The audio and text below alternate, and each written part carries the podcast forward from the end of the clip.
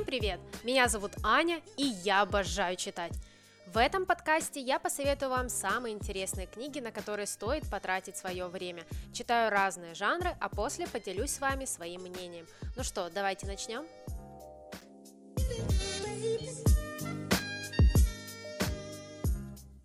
А в этом эпизоде я хочу рассказать вам о том, как я целое лето читала фантастику и что из этого по итогу вышло.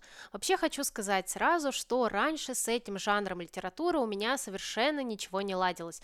Вот были у меня какие-то предубеждения, что это обязательно странные книги про пришельцев, космос и вот прочие события. Но к моей радости оказалось, что это совершенно не так, и фантастика включает в себя те темы, которые меня действительно цепляют и которые мне мне интересны. Вообще в основе фантастики лежит такой прием, как фантастическое допущение. Это когда в истории присутствуют такие элементы сюжета, которые не могут существовать или происходить в реальном мире, и зачастую попросту ему противоречат. Большой толчок к развитию жанра дали Жюль Верн, Герберт Уэллс и другие авторы конца 19 и начала 20 века. Именно они включали в свои произведения элементы науки, не боялись как-то заглядывать в будущее, фантазировать, и именно они дали основу современной научной фантастики. Первая половина 20 века стала расцветом классической научной фантастики и вообще этого жанра. Позднее его стали делить на разные подвиды и направления. Вы можете знать стимпанк, киберпанк, альтернативную историю, антиутопию, боевую, социальную, философскую фантастику и многое-многое другое. Да и вообще у этого жанра существует огромное количество подвидов, в которые, кстати, входит и фэнтези. Но многие, и я в том числе, разграничивают эти два жанра. Для меня фэнтези это все же больше истории про магию, выдуманные народы и вот про что-то такое совершенно нереальное. И здесь я хотела бы рассказать про то, что именно мне нравится в фантастике, какие именно сюжеты я предпочитаю. Во-первых, это антиутопии, которые относят к социальной фантастике. Здесь автор придумывает новый мир, зачастую это мир будущего, где людям живется не очень-то и хорошо. Антиутопии я просто обожаю, мне всегда очень интересно читать подобные авторские истории, особенно когда некоторые из них не так уж и далеко ушли от реальности. И ты действительно веришь, что такое может произойти. Вот настолько реалистичны некоторые антиутопии. Все вы знаете «Скотный двор», «Мы», 1984 или, например, «Рассказ служанки». Вот это, наверное, самые такие известные антиутопии. Во-вторых, я хочу отметить книги про путешествия во времени. Как же я обожаю эту тему, наверное, я готова читать абсолютно любую книгу про путешественников во времени, попаданцев, временные петли и так далее. Особенно всегда очень интересно, какой способ перемещения во времени выбирает автор и как он объясняет подобное путешествие. Да и вообще всегда очень интригуют такие перемещения в другую эпоху. Я просто поражаюсь иногда фантазии авторов, вот как они классно придумывают такие истории, просто класс. Из подобных книг могу вспомнить э, «Жену путешественника во времени», очень трогательная история, 11.22.63 от Стивена Кинга, и «Время, еще раз время», кстати, книга, которую я обожаю и готова советовать всем. Еще я, конечно же, обожаю постапокалипсис, миру приходит конец, а ты с удовольствием читаешь подобную книгу и наблюдаешь за тем, как главные герои будут пытаться выжить на руинах цивилизации. Причиной этому может быть какая-то катастрофа, природный катаклизм, или же само человечество виновато в том, что оказалось в такой ситуации. Из подобных историй могу вспомнить «Дорогу» или «Я легенда». Эти книги вы можете знать по их культовым экранизациям, «Пикник на обочине» от э, братьев Стругацких или же, например, рассказы Филиппа К. Дика. И моя последняя любимая тема фантастики – это альтернативная история. В подобных книгах автор берет за основу наш мир, но как-то меняет исторические события. Возможно, как-то иначе пошли действия во время Второй мировой войны, либо кто-то придумал прорывное изобретение – и в результате всех этих событий развитие человечества пошло по иной тропе и создается как бы такая параллельная реальность. Здесь также можно выделить книги 1984, 451 градус по Фаренгейту или какие-то книги Стивена Кинга, такие как «Долгая прогулка» или «Бегущий человек». Возможно, вы помните, что одна из моих книжных целей на этот год – это подружиться с фантастикой. Раньше я совершенно не могла читать такие книги, мне ничего не нравилось, я их откладывала и ставила плохие оценки. Но все это лето я принимала участие в фантастическом марафоне именно для того, чтобы понять этот жанр и найти для себя что-то интересное. По итогу я прочитала 15 книг в жанре фантастика, и это были абсолютно разные книги. Я читала отечественных, зарубежных авторов, это была классическая и современная литература, которая включала в себя разные поджанры и темы. И, наверное, без этого летнего марафона я никогда бы не подступилась к такому жанру, как фантастика, и, скорее всего, никогда бы его не распробовала. Я не буду рассказывать подробно о тех книгах, которые мне не понравились, а лучше вместо этого поделюсь с вами действительно интересными и классными фантастическими книгами. Даже если вы еще ничего не читали из этого жанра, обязательно попробуйте. Если вам не понравилась научная фантастика, вы всегда можете попробовать что-то другое. Всегда найдется какая-то тема, которая вас зацепит и заинтересует. Итак, а теперь я посоветую вам те фантастические книги, которые мне действительно понравились, и именно эти истории я могу вам смело порекомендовать. И мы начнем с научной фантастики, с классики этого жанра. Во-первых, это книга Геберта Уэллса «Война миров». Это действительно классика мировой фантастики, написанная в 1987 году. И несмотря на то, что эта история была написана уже довольно давно, читается она очень легко и увлекательно. Эта книга стала основой сюжетов про вторжение инопланетян, которые пытаются захватить Землю. И наверняка многие из вас видели одноименную экранизацию с Томом Крузом в главной роли. Сюжет этой книги происходит вблизи Лондона.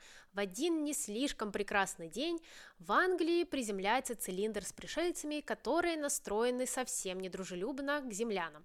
Марсиане значительно превосходят людей по уровню технического развития, поэтому без труда захватывают новые территории, ну а люди вынуждены в панике бежать из своих домов. И наш главный герой оказывается в центре всех этих невероятных событий, а мы вместе с ним переживаем несколько недель которые будут насыщены опасными приключениями. Но самый главный вопрос, чем же закончится это вторжение и кто в итоге победит, марсиане или жители Земли. Интересно, что Герберт Уэлл в своей книге делает упор не на захват нашей планеты инопланетянами, хотя экшена здесь хватает, особенно когда марсиане активно начинают пользоваться своим продвинутым оружием массового поражения. Но здесь Тебя больше цепляет то, как автор описывает чувства и эмоции людей, и то, как они будут поступать вот в таких неожиданных и напряженных обстоятельствах. Кто-то сходит с ума, кто-то прячется как может, ну а кто-то из-за любопытства подвергает свою жизнь опасности, как наш главный герой. Но я хочу сказать, что автор не слишком ярко прописывает своих персонажей, он делает это довольно отстраненно, поэтому даже главному герою мне было довольно тяжело привязаться. Но и сам автор это не отрицал, он действительно говорил, что специально так прописывает своих героев, чтобы читатель больше концентрировался на человеческих взаимоотношениях, а не на таких ярких персонажах. Итак, наш главный герой становится очевидцем вторжения с самого первого дня. Он видит, как прилетают эти капсулы и как инопланетяне из них выбираются, и что после этого последовало. И читатель глазами героев наблюдает вот эти чудовищные последствия деятельности марсиан. Конечно же, автор прекрасно нам показывает то, как тяжело человеку находиться на опустевших и разрушенных территориях, которые, казалось бы, совсем недавно процветали и были населены людьми. А также мы видим вот этот страх перед будущим под гнетом инопланетян, потому что люди совершенно не знают, чем закончится все это вторжение и что их ожидает в будущем. Еще, кстати, мне понравилась реакция общества на вторжение, очень интересно это автор описал. Пока в пригороде Лондона пришельцы уже активно истребляют население, жители столицы пьют чай, читают утреннюю газету, где нет вообще ни слова о прибытии марсиан. Дело даже не в какой-то утаивании правды, а просто в слухах, плохой передаче информации в те годы. Конечно же, сейчас э, существованием социальных сетей, интернета вот такое невозможно представить, но во времена Герберта Уэллса действительно так и было. Поэтому и получается так, что марсиане медленно, но верно приближаются к Лондону, а люди даже и не в курсе, они не верят в это и считают вторжение слухами и чьей-то неудачной шуткой. Кстати, что мне еще очень понравилось в этом романе, так это мысль о мнимом могуществе человека. В самом начале автор говорит нам о том, что люди смотрят со снисхождением на обезьян, Именно так все это время на нас и смотрели марсиане и решили на нас напасть. В книге не раз автор упоминает муравьев как такой вот аналог людей. Человек ботинком давит муравья, а в то же время его давит марсианин. В общем-то, довольно интересно. Но самое классное и самое такое взрывное, это, конечно же, финал. То, чем заканчивается эта книга, выше всяких похвал. Конечно же, я читала в отзывах, что концовка была слита, она скучная, но, как по мне, автор отлично завершил эту историю, она закончилась именно так, как должна была завершиться. Даже я не буду, кстати, здесь упоминать одноименную экранизацию с Томом Крузом в главной роли. Вот они просто взяли идею, сделали все совершенно по-другому, оставили финал, но, честно, я бы вам не советовала смотреть этот фильм, мне он абсолютно не понравился, и книга намного-намного лучше и интереснее. В общем, если вам нравится научная фантастика и вы любите истории про вторжение инопланетян, обязательно читайте. «Война миров» — это культовое произведение, которое расскажет вам о борьбе за жизнь, страх и ужас перед марсианами. На мой взгляд, этот роман который написан довольно давно, он все равно остается захватывающий и действительно классной историей в жанре фантастика. Поэтому рекомендую всем любителям инопланетных сражений. Следующая история тоже является научной фантастикой, и это «День трифидов» от Джона Уиндема. Это история про апокалипсис и про эпидемию, которая охватывает всю планету. После метеоритного дождя все люди, которые его наблюдали, ослепли. Потеря всего одного органа чувств приводит к катастрофическим последствиям. И, наверное, у тех людей, которые действительно не наблюдали метеоритный дождь, были какие-то шансы выжить, устроиться в этом новом мире и даже помочь какому-то числу ослепших, если бы не трифиды. Это плотоядное растение, которых в изобилии разводили ради ценного масла и которые также имели зачатки разума. Они умеют передвигаться и обладают э, жалом, который убивает людей. И не каждый зрячий -то человек может противостоять этим трифидам, а уж зрячий тем более становится очень легкой добычей. Что случится с человечеством, узнайте из книги. Этот роман не только научная, но и социальная фантастика. Здесь автор показывает нам, что будет с людьми после апокалипсиса и как они будут выстраивать жизнь с нуля в абсолютно новых условиях.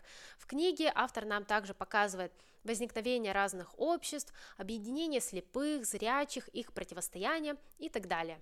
И самое интересное, что у каждого общества будут свои порядки и законы, а наши главные герои будут вынуждены либо принять эти законы, либо выживать самостоятельно. Ну а давайте вернемся к вот этой эпидемии и слепоте. Люди абсолютно по-разному будут вести себя в данной ситуации. Кто-то потерял зрение и предпочитает смерть такой жизни, кто-то будет пытаться выжить. Ну а те, кто сохранили зрение – либо будут спасать и помогать другим, либо будет стараться получить власть. И «День Тарифидов» напомнила мне другую книгу на подобную тему под названием «Слепота» от Жозе Сарамаго. Но последняя книга очень жестокая и драматичная. Там тоже автор показывает нам эпидемию слепоты, но вместе с этим очень жестко обличают все пороки человека, который дорвался до власти благодаря тому, что сохранил зрение. Ну а Джон Уиндем довольно аккуратно показывает нам эпидемию и ее последствия. Здесь вы не увидите каких-то уж слишком неприятных сцен или каких-то жестоких моментов. Также роман очень просто написан, поэтому и читается довольно легко. Ты не устаешь от сюжета, нигде не застреваешь и получаешь действительно удовольствие от этого постапокалипсиса, как бы это странно ни звучало. У Джона Уиндема, как и в предыдущей книге, люди считали себя венцом эволюции, но потом понимают, что это не так. Люди сталкиваются с трифидами, которые разумны, так еще и постоянно эволюционируют, поэтому эти растения становятся серьезной опасностью для выживших.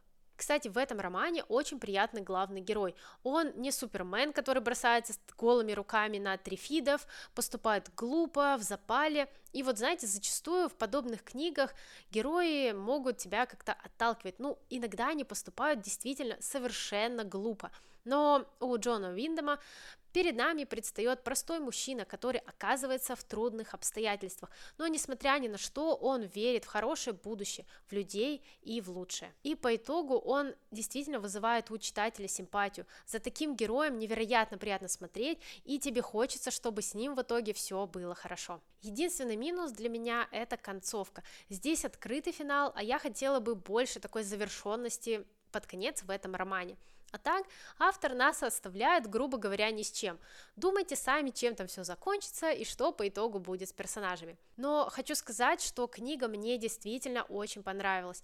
Это, опять же, классика фантастики, и этот роман расскажет нам не об эпидемии, как это может показаться, не о постапокалипсисе, хотя про это тоже будет. В первую очередь это история про людей, про их характер и про то, как они могут повести себя в нестандартной ситуации. И мы понимаем, что некоторые люди могут оказаться намного страшнее растений монстров, эпидемии или слепоты. Поэтому, если вы любите постапокалипсис, обязательно обратите внимание на книгу «День Трифидов». И еще одна книга, которая мне очень понравилась у Джона Уиндома, это «Куколки», или вы можете встретить другое название «Отклонение от нормы». Вообще у этого автора, как вы уже поняли, наверное, очень необычные и интересные сюжеты. Здесь действие происходит в мире будущего спустя несколько столетий после катастрофы или, как называют ее люди, в этом книге Кары. Человечество погружается в мрак невежества и уничтожает всех тех, кто отличается от нормы. Например, могут рождаться люди шестью пальцами, непропорциональными частями тела и вот другими отклонениями от нормы. Но эти борцы за чистоту человеческого рода совершенно не замечают, что рядом с ними растет поколение с куда более опасными аномалиями. Каждый герой этого романа очень яркий персонаж. Например, отец главного героя Дэвида – безумный религиозный фанатик, который боится любого отклонения от нормы. И этот человек готов абсолютно на все, лишь бы не допустить появления в своей семье вот такого необычного ребенка. Этот человек может дойти чуть ли не до фанатизма и держит свою семью в страхе перед ним. Настоящая противоположность этому отцу – дядя Дэвида, человек, который пытается научить своего племянника, главного героя, здравому смыслу и критическому мышлению.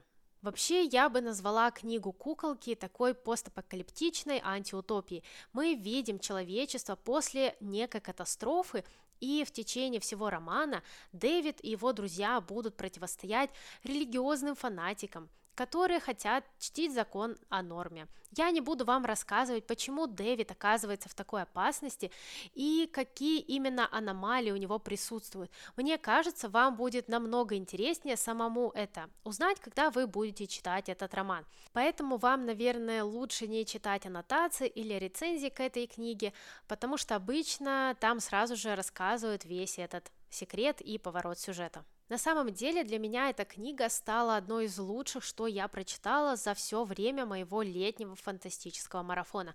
Джон Уиндом поднимает в своем романе крайне острые темы. Люди в его романе сталкиваются с неизвестным и начинают бояться этого и пытаются уничтожить. Пусть даже это неизвестное, а в книге это дети с скажем так, отклонениями, которые никак не мешают человечеству жить. И автор в центр романа выносит такой вопрос, что такое норма и почему одни люди считают себя лучше других и на что способна толпа, которая боится не похожих на нее людей и которая готова на все, лишь бы их истребить. И знаете, вот этот вопрос и ответ на него невероятно сильно раскрывается в финале романа. Джон Уиндом так эффектно завершает книгу, оставляя очень яркую точку в конце. И после прочтения я еще долго обдумывала этот финал, вот настолько он меня захватил и поразил. Этот роман действительно очень впечатляющий и даже немного меланхоличный. Мы видим внутренний мир героев, мы видим, как им страшно, но как они все равно надеются на лучшее. Автор великолепно описывает противоречивые эмоции главных героев, а еще он очень хорошо накаляет сюжет к финалу. Там уже просто невозможно оторваться от чтения, вот настолько ты переживаешь за Дэвида и за его друзей. Я действительно советую эту книгу всем любителям антиутопии и необычных сюжетов. Единственное, если вам не нравится тема вот таких вот религиозных фанатиков, наверное, роман вам может не понравиться и чем-то вас оттолкнет. Я, кстати, тоже не сильно люблю данную тему, но вот в этом романе меня абсолютно ничего не смутило, и я читала с огромным удовольствием. Сильно в религию автор не уходит и не очень-то много рассуждает на этот счет. Поэтому, если вы хотите прочитать динамичную историю на остро-социальные темы, обязательно берите куколки. Джон Виндем вас не будет грузить, хотя темы здесь поднимаются действительно очень важные и сложные. Книга довольно-таки простая, читается захватывающе и легко. Это тот роман фантастики, который вас зацепит. Следующая книга у нас на тему петель времени, временных путешествий, да и называется она «В петле времени» от Лоры Кейли. По сюжету детектив Бенджамин Моррис приезжает на вызов, где обнаруживает труп Саманты Стюарт. Но на следующий день в участке про это убийство, кроме него, никто ничего не знает. Более того, сама Саманта приходит в полицию и просит ее защитить так как девушке кто-то угрожает. Моррис берется помочь Саманте, параллельно расследуя смерть ее отца. Вместе со своими напарниками главный герой запускает цепочку событий, результат которой совершенно невозможно предугадать. Параллельно этому Чарли, который убил Саманту, вынужден проживать день ее смерти снова и снова. Как ему выпутаться из этого круга, и если он убил Саманту, как она может быть до сих пор жива? Перед вами смесь детектива и фантастики. Я обожаю книги про путешествия во времени, и здесь еще ко всему есть расследование, что может быть лучше. Конечно же, это не самая гениальная книга про день сурка или про попаданца, сразу же вам это скажу, но мне эта книга действительно понравилась, так еще и показалась довольно необычной. На самом деле, меня еще очень подкупила задумка этого романа. Сюжет связан с путешествием во времени и временными петлями, и знаете, вот каждый автор по-своему представляет читателю свою версию, каким способом вообще человек может совершать такие путешествия и как это все можно объяснить с научной точки зрения. Лора Кейли, как по мне, отлично обосновывает временные петли и возможность отправиться в прошлое или в будущее. Сюжет развивается довольно динамично. Этим история, кстати, мне очень напомнила романы Джона Марса, где главы тоже довольно небольшие, но действие очень быстро развивается и не сбавляет темп до самого финала. Но, возможно, кому-то такое перескакивание с героя на героя покажется довольно раздробленным, непонятным и как-то вас запутает. Но для меня было очень интересно следить за каждым персонажем, поэтому по структуре я совершенно не могу ни к чему придраться. Даже не буду вас сразу же пугать, но действительно здесь все очень понятно и все очень структурировано. В этом романе три сюжетные линии. Первое – это классический детектив, где полицейский приезжает на место убийства и осматривает его. А на следующий день оказывается, что убийства-то и не было, а вчерашняя жертва сама к нему приходит и жалуется на телефонные звонки с угрозами. Вторая линия связана с киллером, который как раз-таки убил эту девушку, но он застревает в дне сурка и проживает его очень много раз. И третья сюжетная линия рассказывает нам про ученого, который как раз-таки исследует путешествия во времени. И все эти три сюжетные линии в финале очень интересно переплетутся между собой. И вы, наверное, можете подумать, что здесь как-то уж слишком много героев, много событий, но это вас никак не запутает.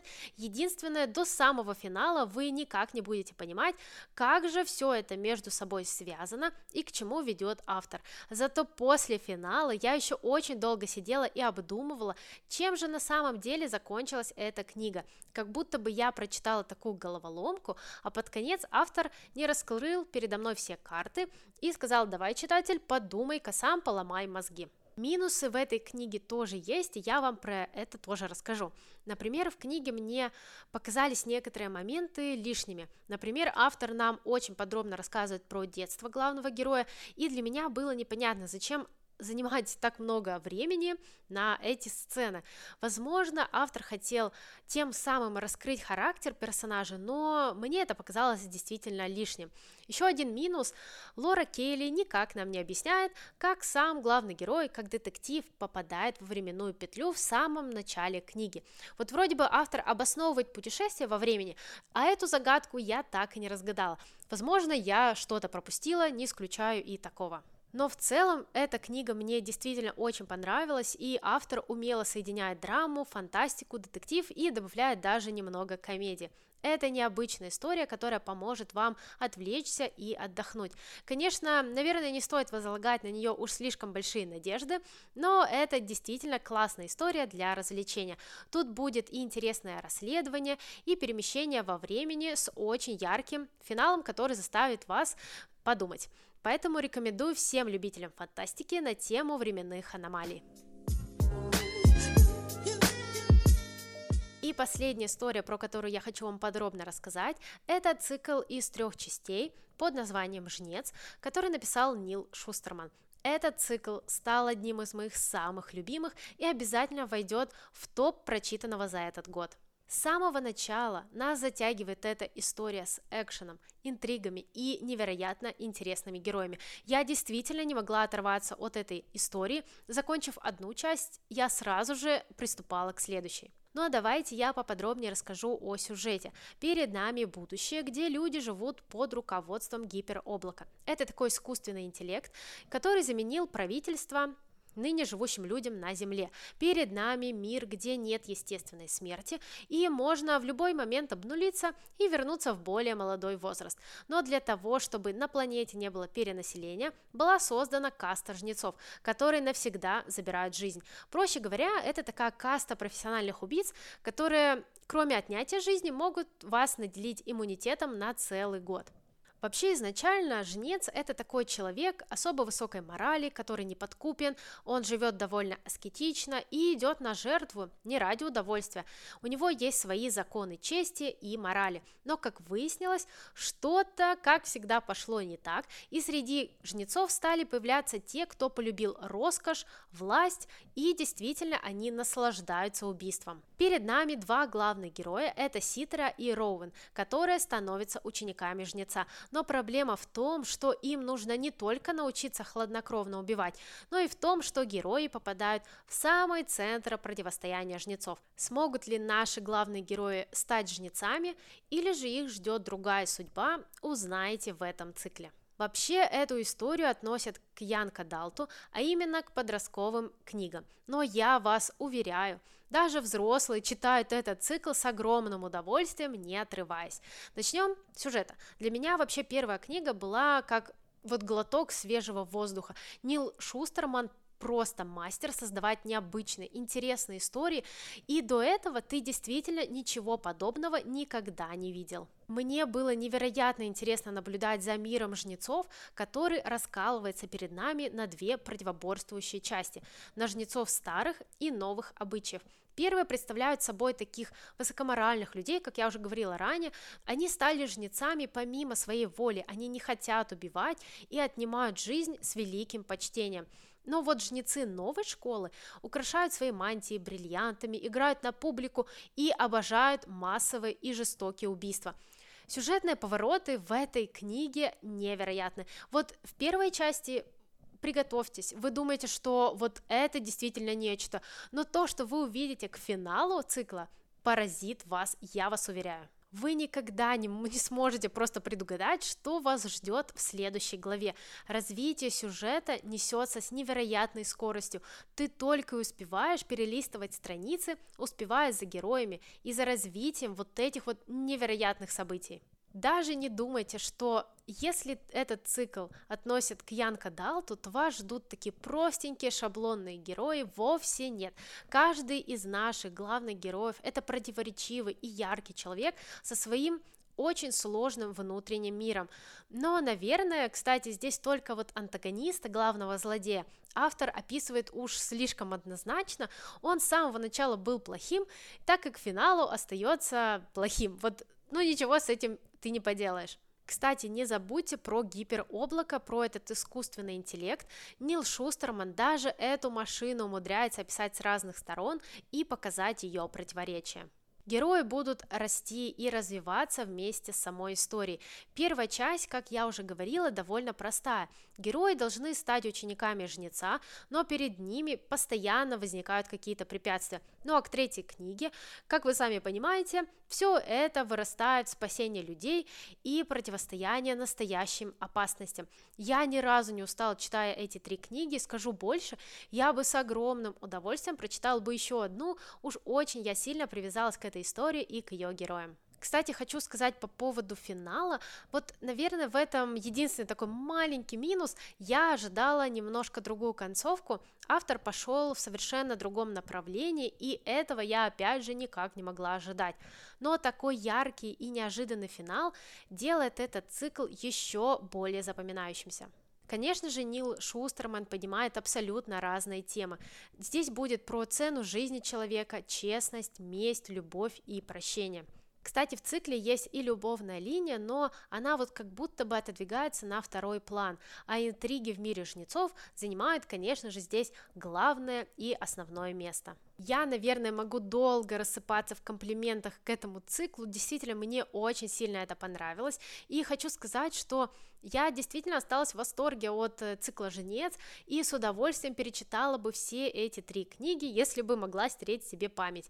Если вы хотите прочитать драйвовую, необычную историю с яркими героями и вот таким вот очень неожиданным миром, то обязательно берите и читайте этот цикл. Я вообще не понимаю, кстати, почему он так не популярен, уж очень редко я слышу о цикле «Жнец» от книжных блогеров. Поэтому обязательно присмотритесь и попробуйте прочитать хотя бы первые 100 150 страниц. Но я вас уверяю, что как только вы начнете, первая глава вас затянет с головой, и вы уже не сможете оторваться до самого финала. Ну еще, как всегда, я хотела бы упомянуть некоторые книги, про которые я не буду рассказывать уж слишком подробно, но они мне тоже понравились. Во-первых, это первому игроку приготовиться от Эрнеста Клайна. Я уже рассказывала про эту книгу в предыдущих эпизодах, и вы можете быть знакомы с этой историей по одноименной экранизации.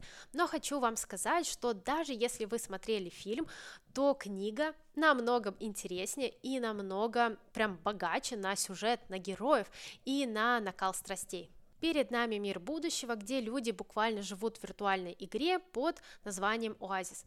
Тот человек, который ее создал, недавно скончался, но оставил завещание. И тот, кто найдет три ключа, три пасхалки и пройдет все испытания, станет владельцем этой игры и очень богатым человеком. Наш главный герой ввязывается в эту авантюру и начинает такое противостояние с ужасной корпорацией, которая тоже хочет стать владельцем этой игры. Здесь вас ждут невероятные приключения, квесты, интересные герои и очень много юмора.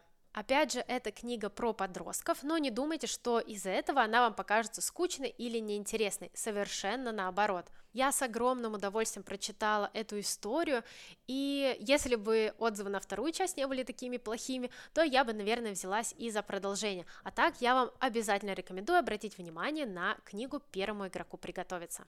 Также я хочу вам посоветовать рассказы Джека Лондона. Во-первых, это «Маракотова бездна» про ученых, которые спускаются на дно Атлантического океана, но находят там не только морских обитателей из глубин, но и нечто очень интересное, затерянное несколько тысяч лет назад. И, во-вторых, это рассказ Алла Чума, это такой постапокалипсис о старике, который рассказывает своим внукам про наш мир – Действительно, когда-то произошла катастрофа, а теперь люди не верят, что мы могли быть такими продвинутыми в медицине, в науке, даже летали в космос. В общем, очень интересно, я действительно не ожидала таких захватывающих рассказов от Джека Лондона, который у меня всегда ассоциировался только лишь с реализмом. Следующая моя рекомендация – это цикл про Кендру Донован.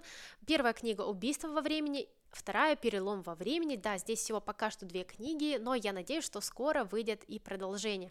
Наша главная героиня Кендра попадает в 19 век и начинает там расследовать убийство. Но в то время женщины не только-то расследовать ничего не могли, они вообще не имели никакой вес в обществе. Но наша Кендра расталкивает всех локтями и берет свою судьбу в свои руки. Здесь невероятная атмосфера 19 века, все эти балы, приемы, очень классно, так еще и очень увлекательное расследование. Кендра все же в 21 веке была агентом ФБР, ну а теперь э, вернувшись в прошлое, она не намерена растрачивать свои знания без толку. Я с огромным удовольствием прочла две книги, и осталась в огромном восторге. Если вы любите путешествия во времени, так еще и детективы, обязательно читайте. Итак, это были все те фантастические книги, про которые я вам хотела рассказать. Я надеюсь, что даже если вы еще не пробовали читать фантастику, этот эпизод сподвигнет вас попробовать что-то новое. Я уверена, что вы найдете для себя интересную и цепляющую книгу в этом жанре. Ну а я надеюсь, что сама в будущем тоже продолжу читать фантастику, не только про мои любимые темы, но найду для себя что-то новенькое и обязательно вам в будущем про это расскажу. А мы с вами услышимся уже в следующих эпизодах, и не забудьте подписаться, чтобы не пропустить новые выпуски. Также вы можете подписаться на другие мои социальные сети, все ссылки будут в описании. Там я еще больше и еще подробнее рассказываю про книги и про прочитанное. Всем пока и пусть вам попадаются только хорошие книги.